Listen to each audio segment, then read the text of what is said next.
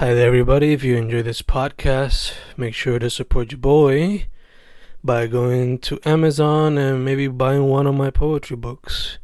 Just write Fernando Correa Gonzalez on Amazon search, and all of my books should pop up immediately.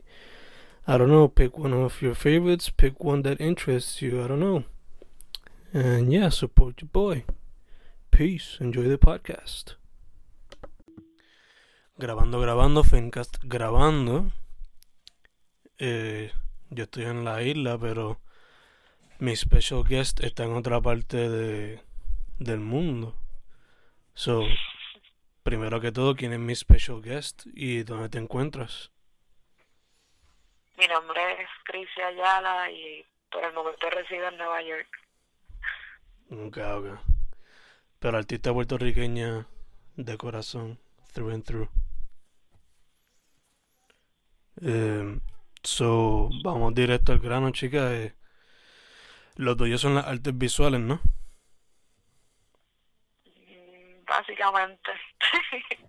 ¿Cómo fue que llegaste a ese mundo? Y yo sé que también eh, practicas lo que es la educación, ¿no? ¿Cómo fue que llegaste al mundo de las artes y por qué practicas lo que es la educación? Eh, el mundo de las artes, no sé, en parte lo escogí como la respuesta a, a muchas eh, cosas que estaban pasando en mi vida personal cuando chamaquita. Y realmente fue la única manera en que pude bregar con muchas situaciones familiares y mi familia siempre supo y siempre me apoyó en cuestiones de canalizar mis energías y mi talento con las artes visuales y básicamente empecé a tomar clases de arte a los cuatro años en el Estudio Luna en Viejo San Juan. Después muchos años en la Liga de Arte en el municipio de San Juan. Y luego Escuela de Artes Plásticas he ido básicamente a casi todas las instituciones que ofrecen arte en San Juan y desde que empecé nunca he parado de hacer arte. Ok, ok. ¿Y cuándo fue que decidiste entonces educar sobre arte?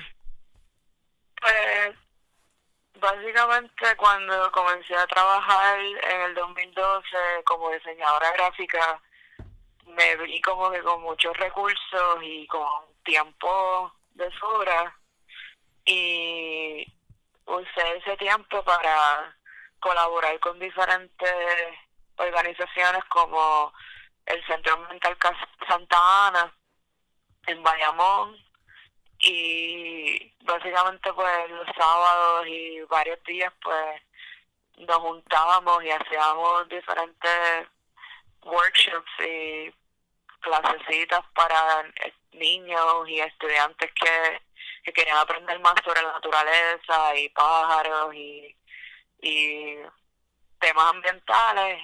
Y me empezó a gustar la interacción con el público eh, otros familiares y amigos me invitaban a sus escuelas a dar charlas sobre aves y sobre um, situaciones ambientales y me empezó a gustar la, interacción y de ahí en adelante cuando empecé mi maestría y todo pues esos eran los trabajos que más me atraían contacto con el público y educar y sentirse útil I guess.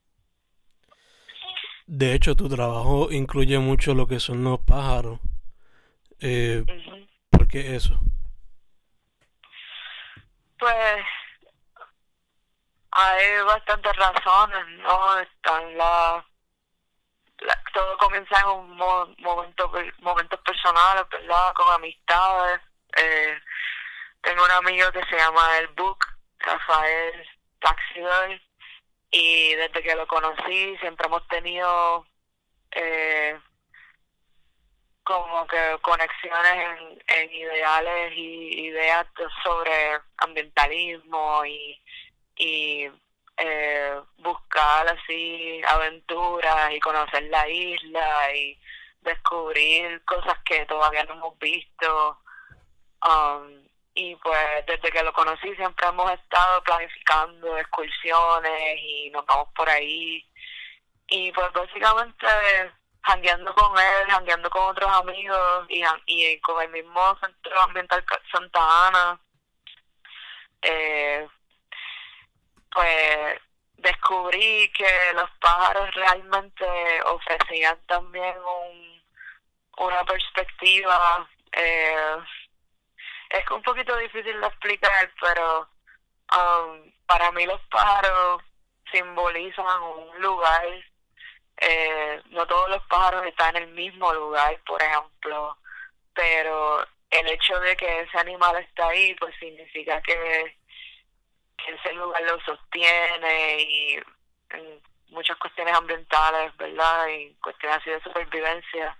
Pero también me sentía que encontrando estos, estos organismos, estos pájaros, pues yo también me sentía capaz de eh, sentirme, no sé, este, cómoda con el lugar donde estaba y, y con la naturaleza. Y el hecho de uno ir y buscar y encontrar estos pájaros, pues de momento te encontrabas en, en un paraíso que no te dabas cuenta que estaba como que a una hora de tu casa porque estás envuelto en, en problemas, en estreses del trabajo y, y realmente pues eh, pajarear y buscar amistades con ese mismo interés y ayudar a gente y, y sabes, hablar sobre cómo encontrar aves y para te hace sentir, pues me ayudó a mí personalmente.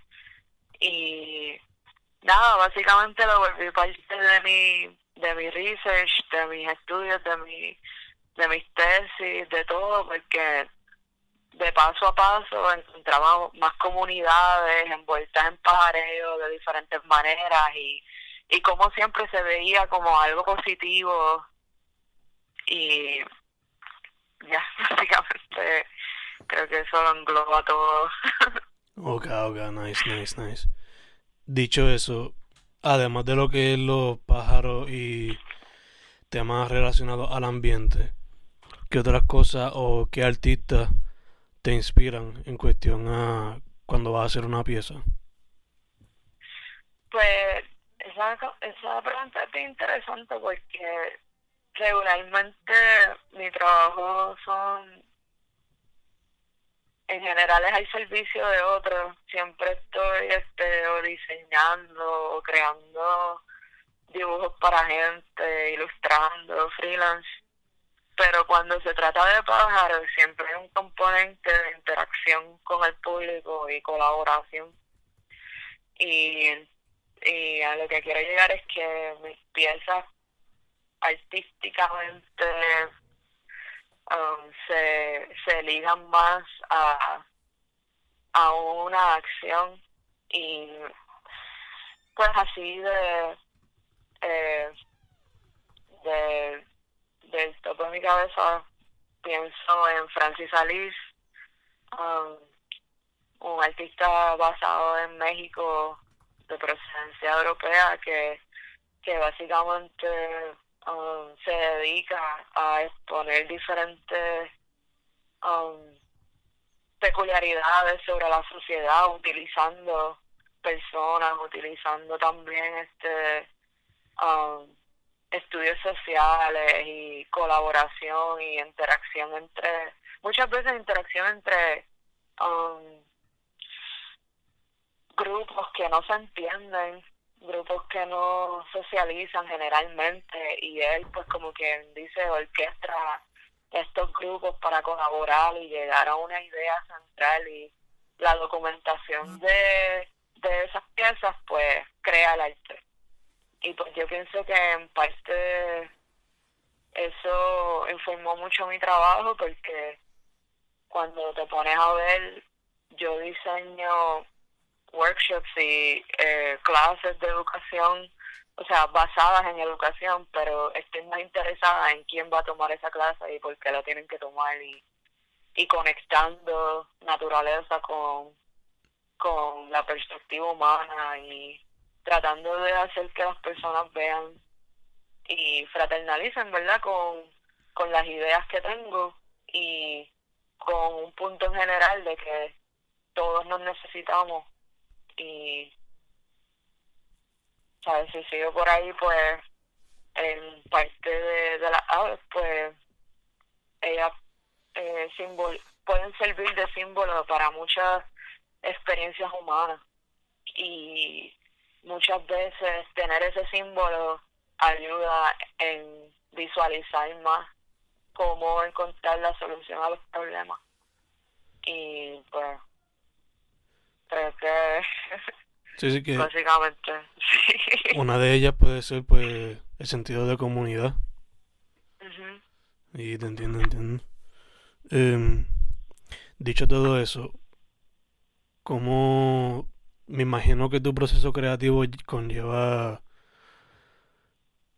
muchas veces mucho research pero por lo general cómo se ve tu proceso creativo pues básicamente comienza todo como una idea. Eh, por ejemplo, mis trabajos más recientes tratan con migración o con derechos humanos y pues cuando te pones a, a ver, por ejemplo, casos así como uno de este yo yo defino mi, mis trabajos por eh, la especie de pájaros, o uno de los trabajos más recientes que he hecho, um, la especie que investigué fue el buitre egipcio. Y este es un buitre que es una de las tres o cuatro especies que existen en Europa que migran hasta África. Y cuando te pones a leer sobre la historia de estas aves, pues han estado ahí sobre miles de años, hay jeroglifos egipcios con este pájaro. Y ahora pues están casi en peligro de extinción. Y cuando te pones a mirar la ruta de migración es todos los conflictos bélicos que han, que han sucedido en toda esa área a través de estos años esta, esta gran pieza de nuestra historia humana y que ha sobrevivido tantas tantas eh, horribilidades Um, está casi al borde de la extinción. Y al estudiar ese pájaro, te das cuenta de que esa ruta que ese pájaro toma es la misma ruta que miles de eh, personas están tomando para escapar de sus propios hogares, escapar de, de sus propias situaciones terribles. Y cuando te pones a pensar, eh, esta aves, esta parte de la naturaleza simboliza que esos hábitats se están perdiendo. Ese lugar a donde ese pájaro va a anidar, ese lugar a donde ese pájaro va a sentirse en casa, no existe. Y cuando te pones a pensar y a tratar de hacer que las personas creen conciencia sobre estos actos que el ser humano está um, creando, eh, tú tienes que crear una conexión, ¿verdad? Entre el animal y el ser humano, ¿verdad? Y cómo entonces puedes postular la, la pregunta de, ¿y si esto te estuviera pasando a ti, qué tú harías? ¿Verdad? Y pues, en parte, pues, comienza todo con una idea, ¿verdad? Comienza todo con buscar un eh, algo interesante y después el research y cómo conectar eh, una comunidad con una comunidad de esa de ¿verdad? Y cómo crear entonces las paralelas que conecten una, este, más allá de un producto que haga sentido y que y que la gente pueda entonces responder sobre eso. Y al final pues una experiencia. Eso sería como quien dice el producto final. Ok ok nice nice sea que entonces. Tristemente hay mucha gente que a veces lo que hace es que mira la pieza y ya. Pero lo tuyo pues conlleva mucho más allá de solamente mirarlo y ya.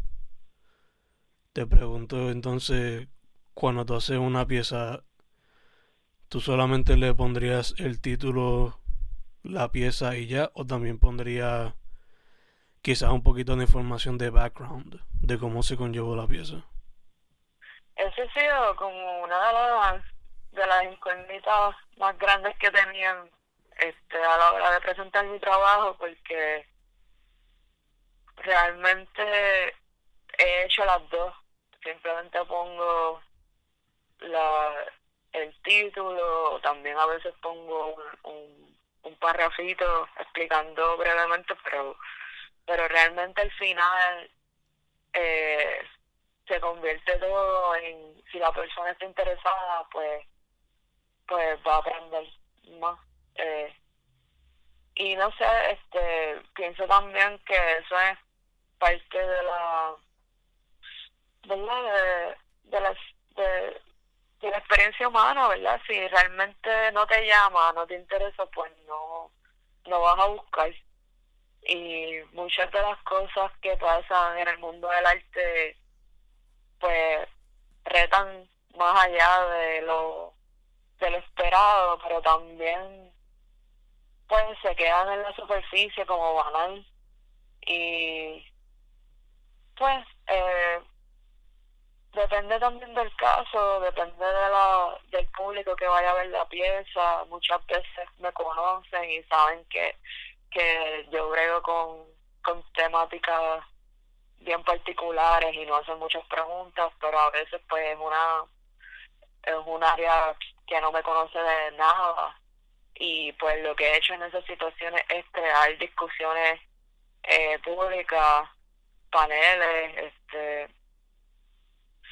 textos y eh, básicamente research profundo sobre el tema y a ver qué pasa, pero realmente yo pienso que son decisiones personales de la, de la gente y he tratado las dos cosas. a veces funciona y a veces no. ok, ok, entiendo, entiendo. Eh, fuera de lo que de lo que ya tú haces, ¿has considerado otro medio artístico que explorar?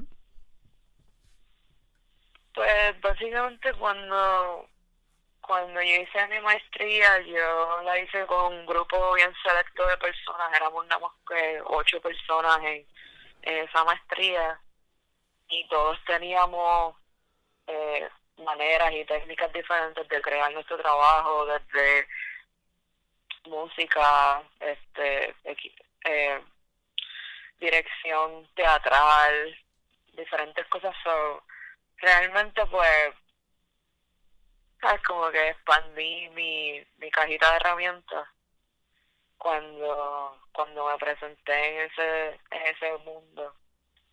Pero a la hora de la verdad cuando me toca crear pues me encanta fabricar me encanta este como quien dice um, eh, buscar la manera de hacer que diferentes máquinas hagan cosas literalmente y pues me gusta así crear cosas táctiles, físicas, eh, pero realmente no tengo mucho tiempo para eso.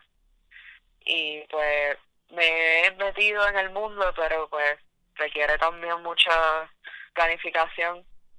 Eh, y también pues eh, trabajo virtual la misma, la misma situación. he estado envuelta en varios proyectos de realidad virtual y, y de proyección de eh, imágenes, pero pues no es exactamente como que mi mi preelección en cuestiones de pasar mi todo mi tiempo libre en ahí, pero también he divagado en ese mundo.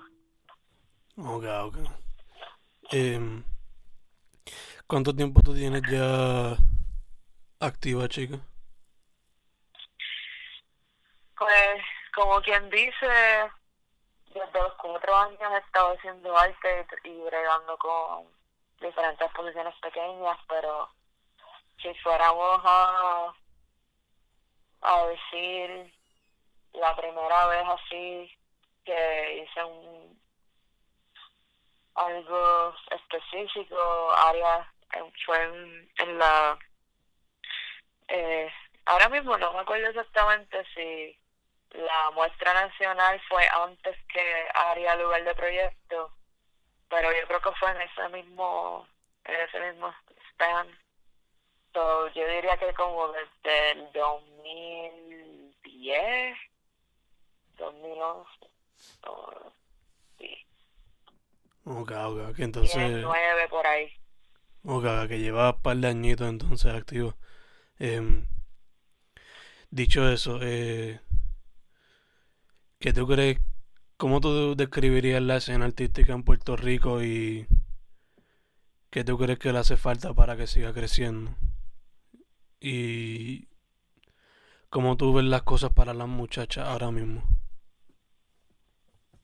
Wow, tres preguntas bien, bien difíciles de contestar porque yo pienso que más que nada siempre todo es una esta es mi opinión siempre todo es una una experiencia individual generalizar.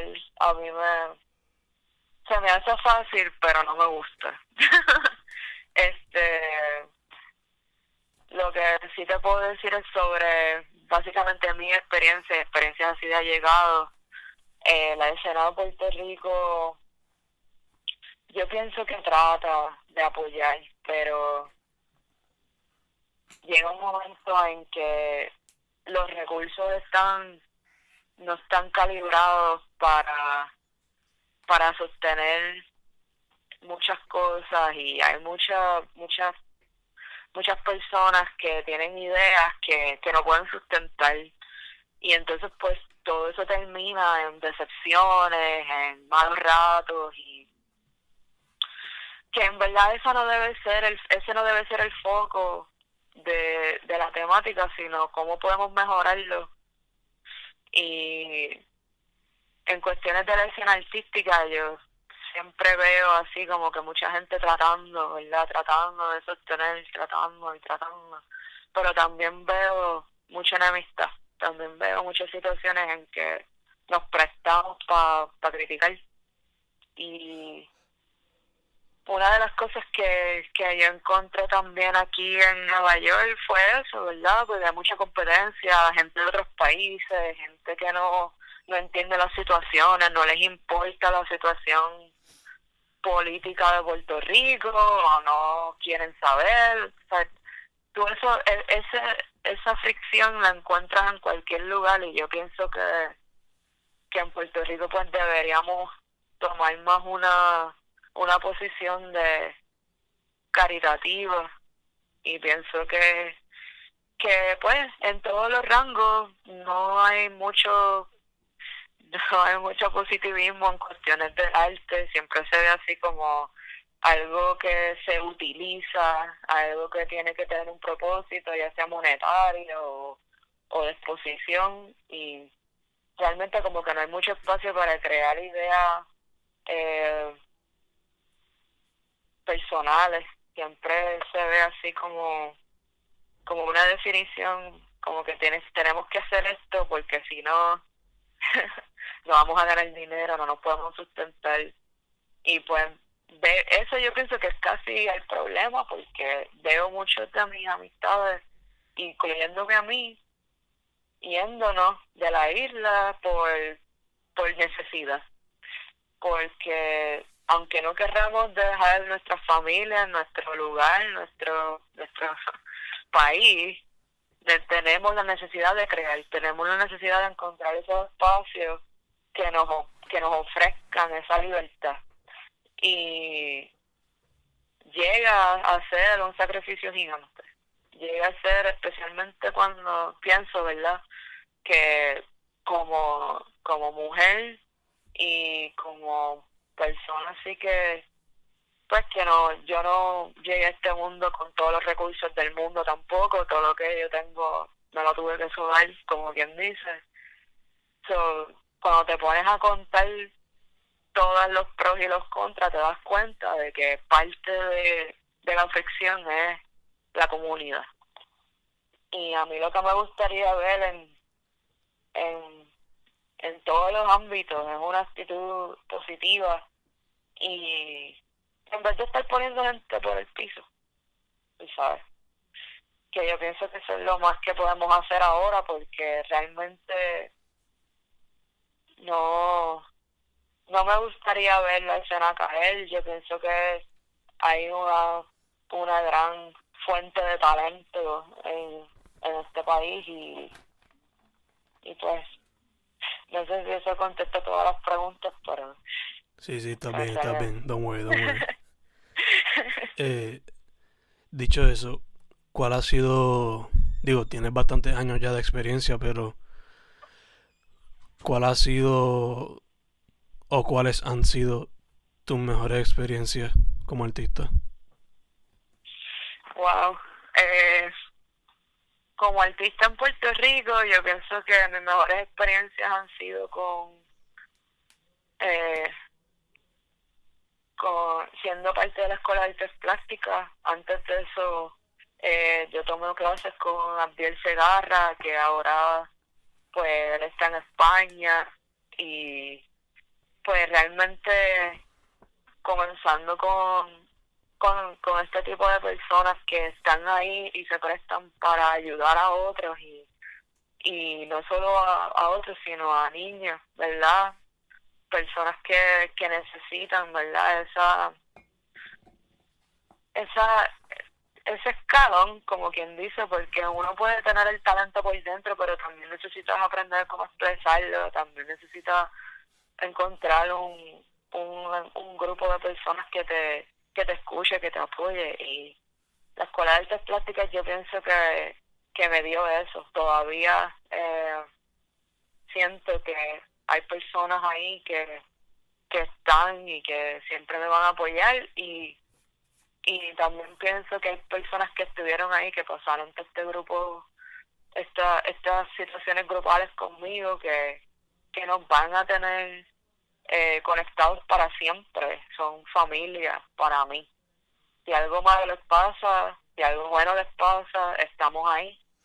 Y en cuestiones así artísticas, pues ese ha sido en Puerto Rico como que lo más gratificante y en Nueva York pues, pues básicamente todas las oportunidades que he tenido no, no me puedo quejar eh, he tenido la, la, el privilegio de, de ser artista residente de, de varias este, librerías y, y varios lugares importantes y, y ahora mismo trabajo full time como quien dice y, y también eh, trabajo ferias de arte y realmente como que no tengo una específica así que me haya como he concedido todo, yo pienso que todo ha sido como un trayecto de, de cero a, a estabilidad creativa y emocional. so, pero sí, sin, sin escuela de artes plásticas yo no hubiera tenido ni siquiera el, el, el fuego para comenzar porque me dieron me dieron una sensación de de ser y un grupo de personas así que te, que te entiende y que está ahí y que están pasando por las mismas atrocidades. Cuando yo estaba en Artes Plásticas pasó lo de la ley 7. Por poco nos cortan todos los fondos, por poco nos dejan en la calle, por poco dejan toda la cultura de toda la cultura emergente de Puerto Rico, por poco la dejan en la calle. Y obviamente pues no no en situaciones equitativas, ¿verdad? Unas instituciones no les iba a pasar lo mismo, pero la Escuela de Artes Plásticas siempre ha sido el blanco. Y es básicamente por nuestra retórica y por, y por todo lo que representamos y, tú sabes, todas esas cosas como que influenciaron quién soy y, lo que hago, todo.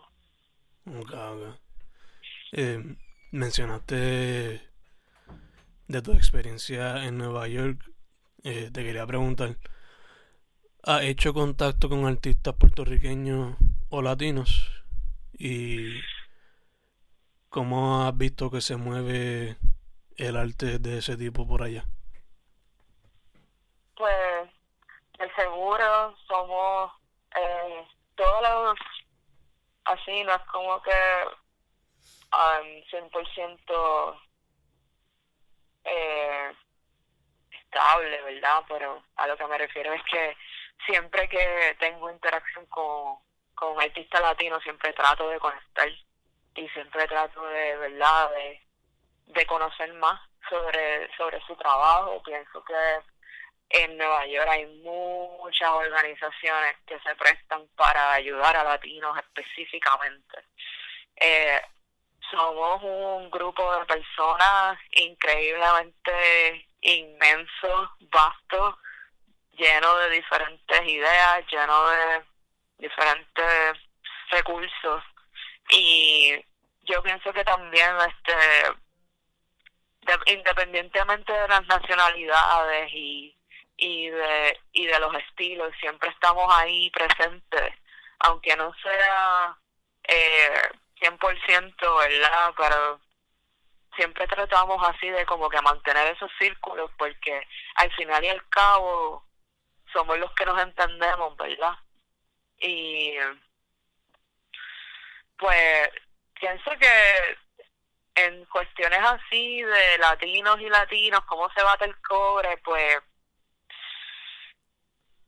ya ya comenté sobre muchas muchas instituciones, pues se bate de, pues que tienes que tienes que estar presente, tienes que tener esa diligencia, ¿verdad? De, de ser parte de todas las actividades, de el caretazo, como le decimos allá, pues, en donde yo vivo, siempre hay que estar este listo para el problema y para las situaciones. Y, y, en, y en base de todo de eso se trata, ¿verdad? De ayudarse a uno a otro y, y de proveer recursos. Y yo pienso que eh, como latinos siempre estamos buscando ese foro, ¿verdad? De que provea todas esas cosas.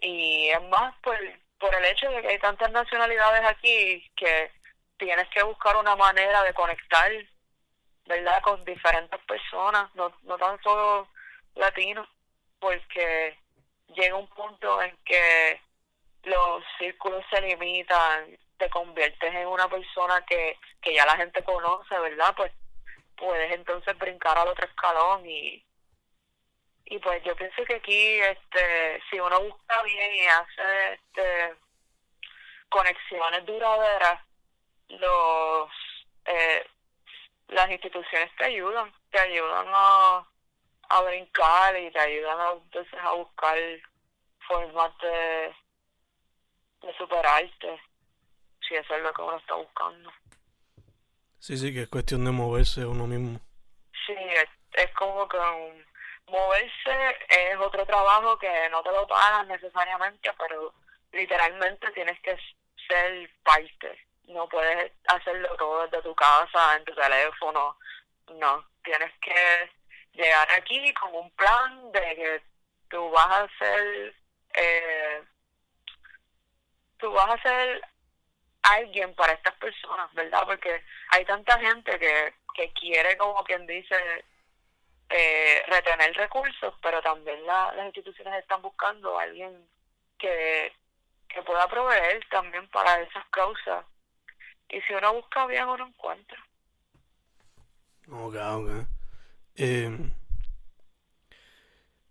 mencionaste algunos de los consejos que le daría a, a artistas que se quieren, a gente que se quiere meter al arte ahora, pero si fuese a decirle un consejo a, a alguien saliendo de high school ahora mismo, ¿qué sería ese consejo? Bueno, ahora mismo yo soy maestra de arte en una high school por el día y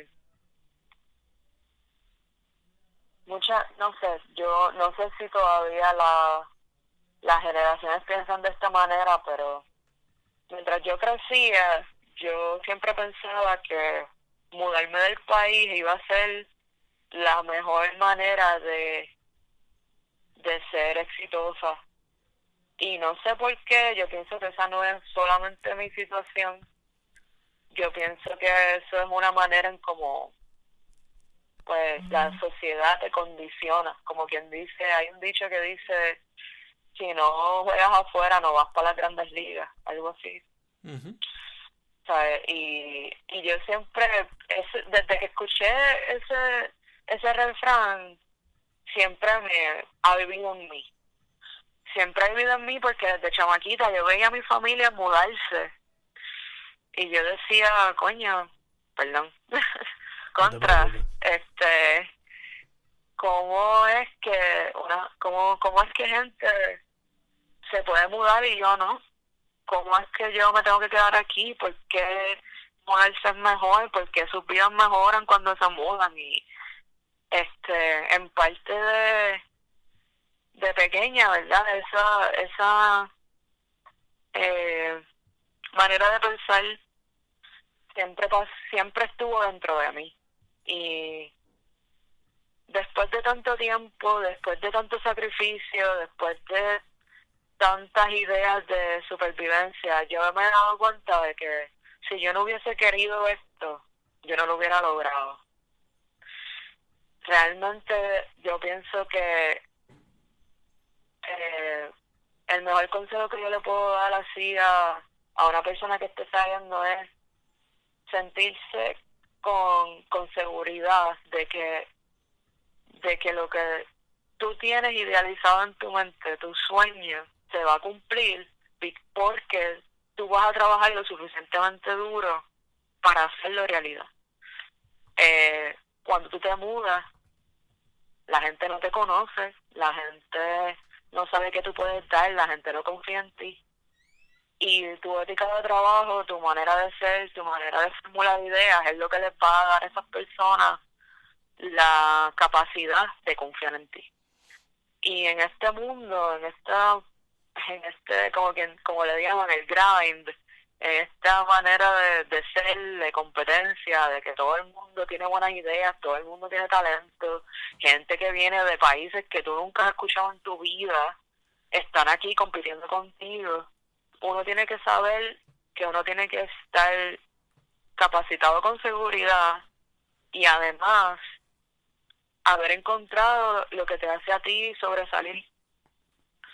Y yo pienso que en, en esta generación, pues mucha gente piensa que haciendo lo mismo que otra gente, aprendiendo las mismas técnicas que otras personas, pues te va a ayudar a conseguir un trabajo o a, o a ser parte de una comunidad eh, bien, bien peculiar. Y yo totalmente estoy en desacuerdo con eso. Yo pienso que lo que te va a ayudar a, a sobresalir es eso exactamente, lo que te hace a ti especial. Y encontrar eso no es que uno se tarde, es que tienes que aprender a, a buscar dentro de ti y, y, y literalmente buscar dentro de ti y y, llegar a ese punto en que puedes mirar a un grupo de personas y admirar sus talentos, pero también sentirte capaz de que tú eres parte de ese grupo, porque tú eres tú. Y pienso que eso es algo que les pasa a personas saliendo de high school, que tienen una trayectoria de mucha de mucho de muchos fallos, de muchas decepciones, de, de muchas formas en que no se sienten suficientes. Por, por, por lo menos aquí y con las personas que, ¿sabes? que yo tuve high school, eh, era eso, era buscar eh, una razón. Y, y eso pienso que antes de tomar cualquier decisión, sepan que, que uno tiene que estar listo para aguantar lo que venga. Y si uno no tiene eso, pues, no sé, quizás es mejor como que hacer otro plan. ok, que entonces prepararse para lo que venga, encontrar su voz y trabajar duro. Eso fue lo que me ayudó a mí. Okay. Perfect, perfect. Eh, ahora mismo, ¿estás trabajando en alguna pieza o alguna serie de piezas? ¿Qué estás trabajando ahora Pues mismo? ahora mismo estoy súper feliz porque me dieron una residencia en, en un laboratorio de fisiografía y estoy planificando hacer una edición de mi libro Pajareando por Puerto Rico, que Nice. fue básicamente la primera pieza así que, que adquirió no, notoriedad en Puerto Rico. Y es un libro sobre mis excursiones a diferentes partes de la isla y los pájaros que vi. Y es un libro que te enseña a pajarear, pero es un libro también que habla sobre el hecho de que yo tuve que hacer ese libro porque yo sabía que, que en Puerto Rico yo no iba a sobrevivir. Y realmente, pues, cuenta con un montón de documentación que yo consideraba necesaria, ¿verdad? Para sentirme que estaba en Puerto Rico en cualquier parte del mundo. Y la idea era, eh, pues, documentar todos estos espacios, documentar cómo se veían, documentar sonidos de las aves, de, todo. Y ha funcionado. Eh, me he llevado ese libro a diferentes partes del mundo y cuando lo abro, la gente instantáneamente se siente como que están viendo algo que, que nunca han visto en su vida y los ayuda, ¿verdad?, a visualizar cómo yo veo la isla y, y pues estoy bien feliz de que por fin, por lo menos, voy a tener la oportunidad de hacer más de uno porque ahora mismo lo que existe es un ejemplar y estoy súper feliz de que la escuela de Visual, de School of Visual Arts de Nueva York me dio esa oportunidad y vamos a ver qué pasa. Nice, nice, nice. Felicidades, chica. Em, y por último, para ir cerrando, eh, ¿dónde la gente puede contactarte? Bueno, pues yo tengo un website con mi nombre y mi segundo nombre, Tricia Marila, ah, punto com y Instagram, Crisia.ayalaart, creo que es que se llama. Eh, básicamente ahí estoy por, por el momento. Eh, como tú bien recalcaste, este, es difícil porque no me no tengo que tener mucho cuidado con poner mis ideas en, en el mundo. eh, me ha pasado, me han pasado un par de cositas y pues por el momento estoy nada más que en esas áreas y donde hayan amigos. Ok. Pues, perfecto, chica. Este, una vez más, gracias por la oportunidad y disponibilidad. Eh, nada, este, hemos terminado Fencast con Crisia Ayala, directamente desde Nueva York, ¿verdad? Yep, por el momento. Perfecto. Hemos terminado. Gracias. Gracias a ti, chica.